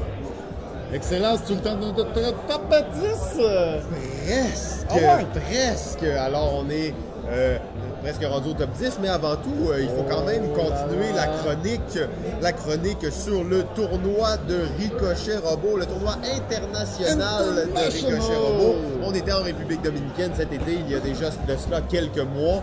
Euh, on a commencé à vous narrer l'histoire euh, qui s'est produite là-bas. Mais aujourd'hui, nous sommes rendus au quatrième quart de finale. Ouais. Et c'était, euh, on s'entend, c'était le quatrième quart de finale. La foule était chaude, les gens étaient là. Il y avait beaucoup d'ambiance. Et c'était de loin le match le plus serré. Ah oui, le plus chaud, euh, oui, oui, de loin. C'était pas la journée la plus chaude, mais c'était le match le plus chaud. Euh, Absolument, absolument. Avec des invités assez particuliers. Oui, des, des invités de marque et des gens qu'on ne se serait pas attendu de, de voir là, hein, euh, nécessairement. Exact. Euh, en premier, il y avait bien entendu Fred Savard. Ben oui, Fred Savard Euh, qui était en vacances. Il était en à vacances ce moment-là, là-bas, il travaillait sur un de ses protos, je pense, un de ses protos de board game avec son fils puis un de ses amis. Et il a vu ça et il s'est, joué à nous, en fait. Exact. Il connaissait pas les Ah, il règles. avait jamais joué en plus. Non, d'ailleurs, on a une bonne anecdote là-dessus. On y reviendra après la, la présentation des gens. Ensuite, on avait bien entendu Big Shot, le farfadet du jeu, Le acteur farfadet. international, Raphaël Le Lacaille, qui était là. Quel homme magnifique. Oh, et lui, lui, il était là pour le shine tournoi. C'est un, soleil. spécialiste. Il est là pour le swag. hein. Euh, gagner, c'est pas important tant que t'es là. hein. Participe avec swag, c'est important. C'est important. Euh, ensuite, on avait José. Melinda. Euh, José Mélinde, euh, donc qui est une, une professionnelle de Ouais, Ricochet Robot. absolument. hein, En fait, euh, euh, elle a fait le tour euh, des circuits internationaux euh, en quête de sa première médaille olympique. Exactement, elle était là et euh, ben, c'était c'était cool d'avoir ça. Elle avait son entourage Ouais. et sa crew, Gros fan club. euh, ses, ses fagnons, tout ça. C'est une vraie. Euh, C'était c'était- c'était une vraie, c'était une vraie, effectivement. Et on avait finalement Mélanie M, euh, la femme derrière l'homme. Euh, bon, pour des raisons de confidentialité, vous comprenez qu'on peut pas nommer son nom complet, mais Ouais, euh, ouais, je suis ouais, pas sûr qu'elle se, qu'elle se reconnaît. Euh, match très serré, comme on a dit. Exact. Euh, D'ailleurs, j'ai- j'aimerais bien y aller tout de suite avec l'anecdote sur Fred Savard. C'était pas pire. Il savait pas jouer. On lui a expliqué Hey, les règles. première game. Première game dans un tournoi. Une chance que c'est un, un gars avec le cerveau quand même. Ça paraît qu'il s'est choisi. hein. Euh, Il y, y a- il y a beaucoup de, de facultés euh, accrues maintenant qu'il s'est choisi. Donc il était là et c'est le premier coup de la partie. Et là, tu vois, il regarde ça. Il mais, chauffe, mais, hein. mais, mais c'était intense parce que ça faisait au moins 5 minutes que tout le monde regardait le plateau et rien n'avait été dit. Complètement gelé. Rien n'avait été Personne dit. disait rien. Les joueurs là, expérimentés, là, pourtant. là. Absolument, absolument. Et là, à un moment donné, quelqu'un dit 11. Bon, OK, 11, dans un tournoi. On s'est jamais vu 11. Et là, le, sablier est tourné, le temps est là, et là, Fred est comme, il regarde ça, il bouille à l'intérieur, il faut qu'il le trouve, il sent qu'il peut le trouver. Le temps est terminé. Le temps est terminé. Bon, on dit, OK, le temps est terminé. On arrive pour donner le point au farfadet du jeu qui avait 11. Et là, Fred se lève et il dit, là, votre maudit sablier, les gars, moi, c'est ma première game. Laissez-moi un peu plus de temps. Là, on est comme, OK, est-ce que ça contrevient aux règles? On n'est pas, pas trop. On, on joue le jeu un peu. On attend, on se dit, c'est sûr qu'il va rien dire, c'est sa première game. Et là, il dit 7. Et là, toute la, la foule est en délire. En fait, c'est un moment absolument excitant. Ouais.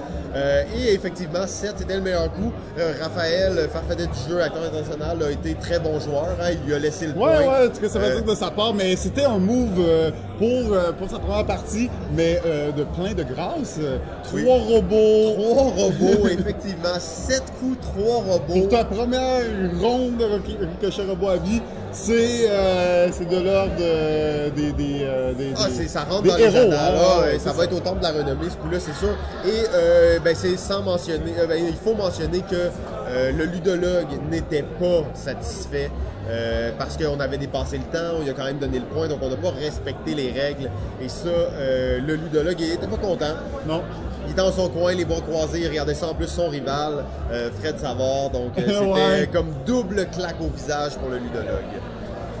Euh, en fait, c'était une partie très serrée. Les coups se sont. euh, se- les, les- les coups étaient très difficiles, en fait. Je sais pas si. Ouais, on dirait une configuration de plateau. euh, vraiment spécial. On est plus dans la moyenne du quoi 6 à 8 normalement pour des parties euh, Oui. conventionnelles et là on était plus dans des moyennes de, de- de quoi 12 Ah, on a euh, vu 10. du 14. hein. Ça, ça, dans un tournoi, c'est très très rare qu'on va voir Absolument. ça du 14.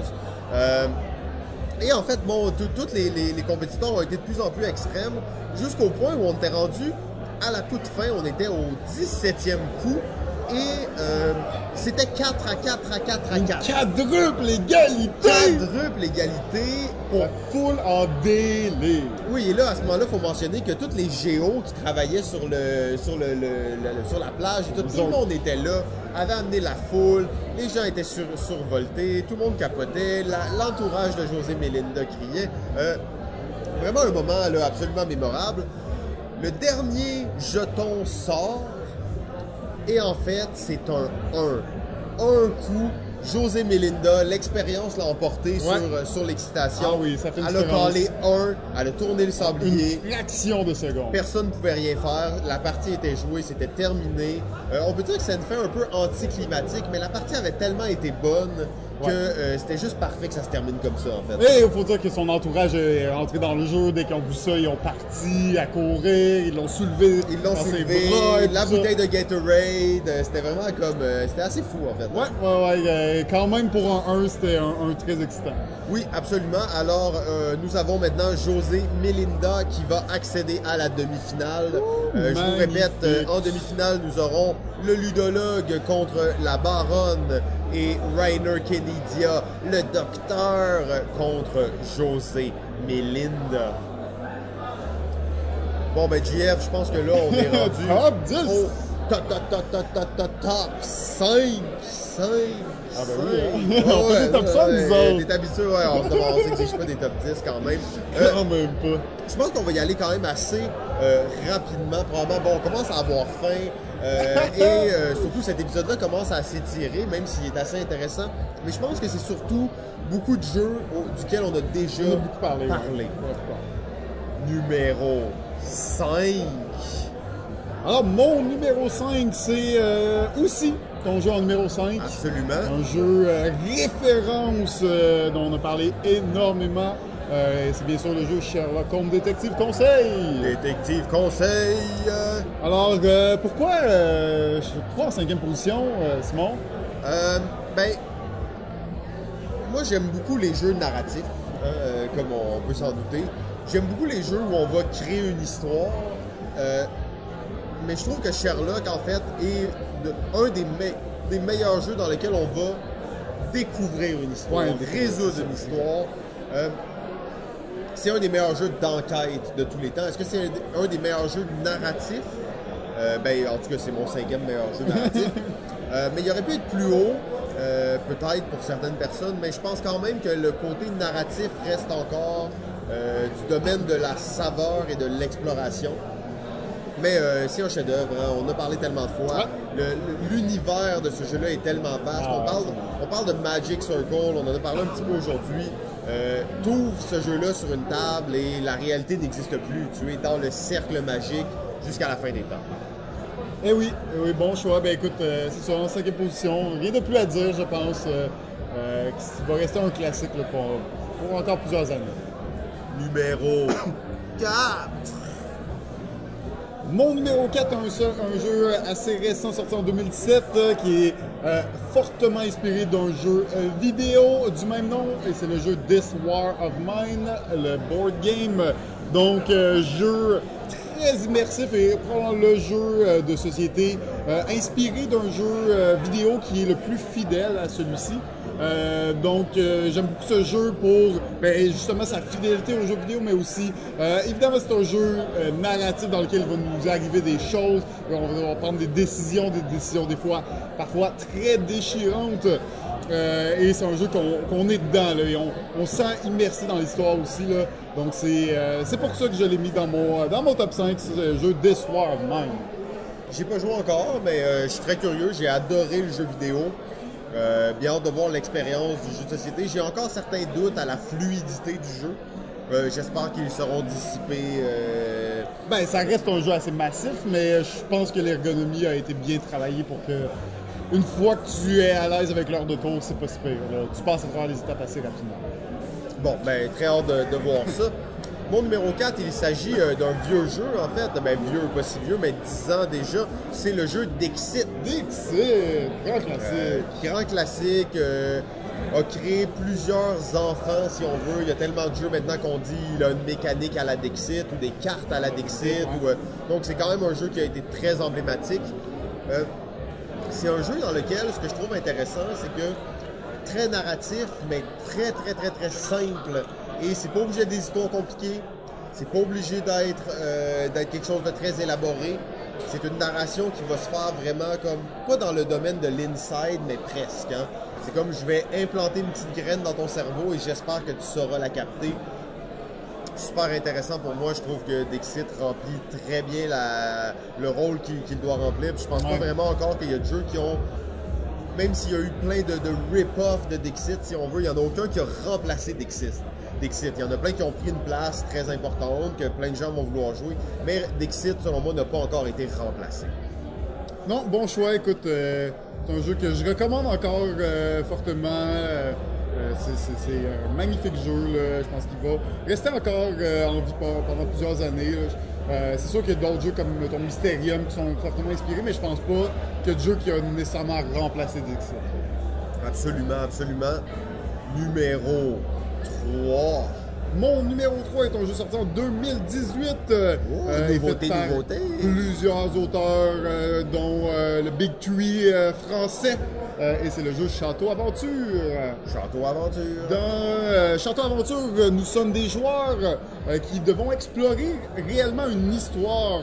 Un de nous va être le maître de jeu, mais qu'on appelle l'ordinateur, parce que Château Aventure, c'est un jeu basé sur les genres de point and click des, des jeux vidéo classiques là, des années 90. Donc, on est sur une scène, il y a des choses, on va pouvoir interagir avec ces choses-là dans le but de, euh, ben, de comprendre l'histoire et d'évoluer dans l'histoire. C'est vraiment ce que nous propose Château Aventure.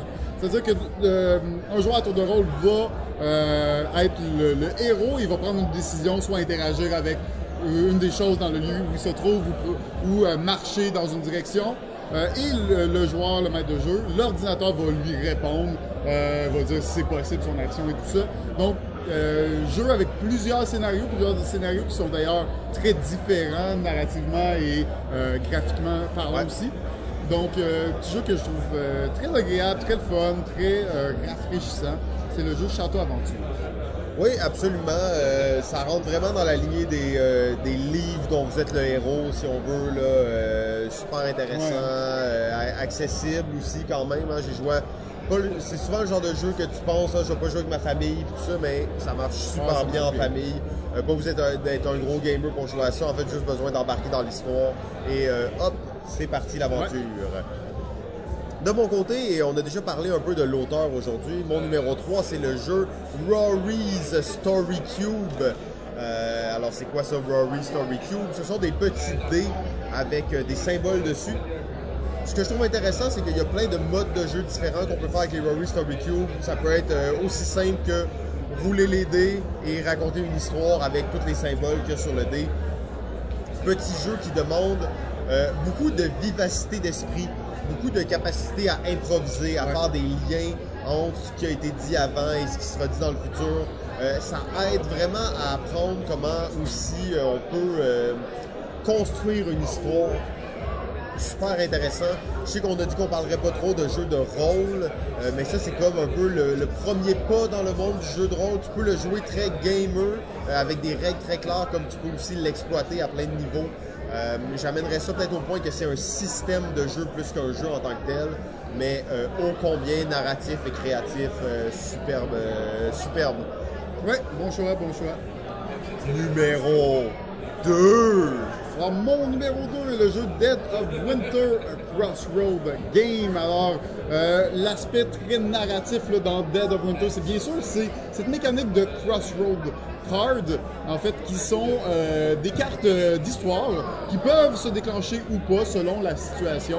Grosso modo, à tous les tours, le joueur à ta droite va piger une carte et sur la carte, souvent, il va avoir une condition. Donc, si le joueur actif fait telle action, ou s'il possède tel personnage, ainsi de suite. Euh, ben, une, une chose, une, une- dans le fond, euh, l'action, pas l'action, mais la, la carte, le bout d'histoire de la carte va s'activer. Euh, ce qui est vraiment le fun dans le jeu parce que euh, oui, le jeu est bon, c'est un jeu de, de survie en fait, ou euh, c'est un jeu plus de survie que réellement de combattre les zombies. Ils sont là, ils sont présents, mais il faut vraiment, euh, c'est le struggle de la survie d'aller ré- récupérer des, des matériaux. Mais euh, le petit- euh, les petites cartes là, euh, Crossroad nous euh, permettent d'aller chercher un petit peu plus d'histoire que juste un jeu mathématique, là, de essayer de, de réussir les objectifs, tout ça, et qui nous donne un, aperçu d'une narration qui n'est pas présente à 100% dans le jeu, mais qui est présente à l'aide, euh, sporadiquement à l'aide de ces cartes-là. Donc, un petit aspect là, que je trouve très original, une mécanique que je trouve assez intéressante aussi, c'est le jeu Dead of Winter si le joueur à côté de toi se gratte la poche, puis j'ai une carte. OK, mon numéro 2, il s'agit du jeu Tales of the Arabian Night. Oh my god, tellement bon ce jeu-là, il est même en numéro 1 pour moi. Oh, c'est le numéro 1 de JF! Désolé, divulgateur complet. Alors, ben, c'est, notre, c'est ton numéro 1 et c'est mon numéro 2. Donc, JF, je vais te laisser commencer à en parler. Ben, je pense à un autre de ces jeux qu'on a euh, beaucoup parlé, jeu euh, très intéressant au niveau de la narration, le conte des mille et une nuits, dans lequel on va euh, interpréter un personnage et on va évoluer euh, dans le jeu dans le but de réaliser des objectifs. Mais grosso modo, c'est un jeu où tu te fous pas mal de gagner ou de perdre. En fait, tu t'en fous surtout parce que le jeu est pas très bon. Pas qu'il est pas très bon, mais dans le sens que... En fait, c'est fou hein, qu'au niveau mécanique, ce jeu-là n'est pas excellent. N'est pas excellent, vieux non, jeu, Il est un peu désuet dans ses mécaniques. Absolument, c'est un jeu que euh, il est très on balance et bon, gagner ou perdre dans ce jeu-là, c'est pas ça l'important, mais c'est bien de Parce que t'as pas vivre. vraiment de contrôle sur si tu vas gagner ou tu vas perdre. Non, c'est très random. Il y a beaucoup d'éléments très très euh, hasardeux euh, qui fait en sorte que mm, gagner ou perdre, c'est pas de l'ordre de la stratégie, mais plus de la chance. Mais malgré tout, l'exploration de l'histoire et comment ton personnage va évoluer dans l'histoire est tellement bien fait. C'est un, jeu avec un livre, là, je sais pas combien il y a de pages. Ah, immense, mais c'est 500 pages. immense livre avec plein d'arcs narratifs différents. Euh, donc un jeu à explorer là, mille et une fois, je dirais. Oh, wow! Oui, bien dit, JF. En fait, je rajouterai même pas rien à ça, c'était trop bon. Euh, mon numéro 1, il s'agit du jeu de Quiet Ear. Quiet Euh, Ear. Quiet Ear, on a parlé de ça un petit peu déjà dans certains, certains épisodes. Un jeu de dessin dans lequel on va, on va jouer un village, en fait. Et à chaque tour, le joueur en cours va piger une carte. Cette carte-là va lui présenter une situation euh, du type un nouvel arrivant arrive au village et cette personne-là va devoir déterminer comment est-ce que le village réagit à cet élément-là. Euh, dit de même, bon, c'est un, peu, euh, bizarre. Le but va être de survivre une année complète euh, avec le village et de voir évoluer son village. Dans ce jeu-là, c'est pas coopératif, mais c'est pas non plus compétitif. Il n'y a pas vraiment de gagnant à la fin. C'est un C'est- jeu de rôle, ça? Mais c'est vraiment limite de Ear. Mais je l'ai trouvé sur BGG. Euh, donc pour moi, c'était suffisant. Euh, juste pour Ah, dire, Fiasco n'est pas sur BGG. dire. Parce qu'il y a un truc qui s'appelle RPG Geek. Ouais. Et euh, Fiasco n'est pas sur BGG, il est sur RPG Geek. Alors que, euh, tu sais, c'est que dans, dans The Quiet Ear, il y a des mécaniques claires, il y a Ouais. des dés qui vont tracker des choses, il y a, il y a vraiment beaucoup de choses et c'est jamais dit euh, l'histoire prédomine sur les règles. Non, non, tu joues les- le jeu selon les règles. C'est juste qu'il y a énormément de, de jeux de rôle dedans. Et énormément de se mettre à la place de certaines, de certaines personnes. Euh, ça peut être joué de façon très humoristique, mais ça peut être aussi des enjeux très sérieux. Euh, tu vas avoir des cartes du type qui te disent un certain groupe d'individus dans le village commence à se faire euh, ségréguer par d'autres personnes. Euh, donc là, tu dois déterminer quel groupe se fait ségréguer, qu'est-ce qu'on va faire sur ça. Tu peux mettre des projets de société en place. Euh, je parle de ça comme si c'était quand même compliqué, mais non, c'est ultra simple, ultra euh, streamliné. Si on veut, tu piges une carte, tu fais qu'est-ce qui est dessus, tu décides comment tu réagis. Superbe jeu, en fait, euh, vraiment C'est unique. euh, un jeu qu'on peut acheter c'est en boutique ou c'est un print and play? J'ai aucune idée si, tu peux- si on peut l'acheter en boutique, mais je sais qu'il y a une version print and play gratuite. Et eux, en fait, comment ils l'ont fait pour que ce soit vraiment un print and play? Tu joues à ça avec un paquet de 52 cartes. Et dans le fond, euh, les, les cartes de type cœur vont représenter l'été. Ouais. Euh, les cartes d'automne, Ah, ça va ok, laisser le trèfle. Donc, tu les mets par paquet, tu les piges et après, tu te réfères au livre PDF qui va te dire, OK, le 5 de trèfle, il arrive telle chose. Euh, et donc, super bien intégré, super simple à jouer. Euh, vraiment une belle expérience pour les gens qui aiment raconter des histoires, qui aiment inventer des, des, euh, des scénarios et tout ça. Je trouve que c'est tout à fait approprié. Excellent, bon choix, euh, très cool, ça a l'air très cool comme truc. Ouais, j'ai, bien hâte de rejouer. D'ailleurs, ça fait longtemps que j'ai pas joué, donc je suis dû, j'en parle assez souvent, mais ça fait un Ouais, petit bout que j'ai ça. pas joué. Sur ce, JF, je pense que ça fait le tour euh, Yes. des jeux narratifs. Vraiment, euh, merci beaucoup, super intéressant. Merci à toi, merci à toi. Écoute, euh, c'était le fun d'être, de faire ça sur stage, Ah live oui. à Joliette. Sur le stage, merci tout le monde. Yeah! Yes, ok. euh, Sur stage, mais pas devant le public. Non, c'est ça. Il y, a, il y a un stage, on est sur un stage, mais les gens sont en train de jouer à des jeux, ils nous écoutent pas vraiment. Oh, ah, on a quelqu'un ici à côté Oh, qui ouais, oh, ouais. beaucoup. Euh, donc, on avait peut-être un spectateur, on ne savait pas. Euh, ben, merci beaucoup aussi aux 12 heures ludiques, euh, deuxième édition Absolument. euh, pour la Société canadienne de la sclérose en plaques, de nous avoir invités. C'est aussi les gens de euh, Jeux de Société Québec, donc Cynthia et Steve, qui sont un power couple de, de l'industrie du jeu, en fait. Vraiment très intéressant de les rencontrer puis qui nous invitent ici. Très gentil de leur Ouais. part. Super bel événement. Je, je pense que ça va être un événement qui, euh, qui peut grandir dans le temps puis perdurer parce que de ce que je vois ici, les gens Ah, sont, sont très heureux d'être là. potentiellement grossir parce que tu sais, quoi, 250, 200 personnes, c'est plein et ça Ah, pourrait il aurait pu avoir plus de là, gens, c'est sûr. Là, que. Euh, là, c'est tellement plein, il y a des gens qui jouent dans le lobby, en fait. Euh, mais euh, c'est super cool. Puis en plus, il y a de la bouffe. La bouffe est fournie avec le billet. Il y a, y un bazar, il y a des enchères. Là, on voit hype là-dessus, mais bon, l'événement, il est passé. Mais vous le saurez pour l'année prochaine. Quand vous allez entendre le 12 heures ludique, rappelez-vous-en, les gens sont ici pour jouer à des jeux comme des fous. Sur ce, JF, Simon, continue à jouer. Balado Ludique remercie son diffuseur euh, jeu.ca. La musique est une gracieuseté de bensound.com.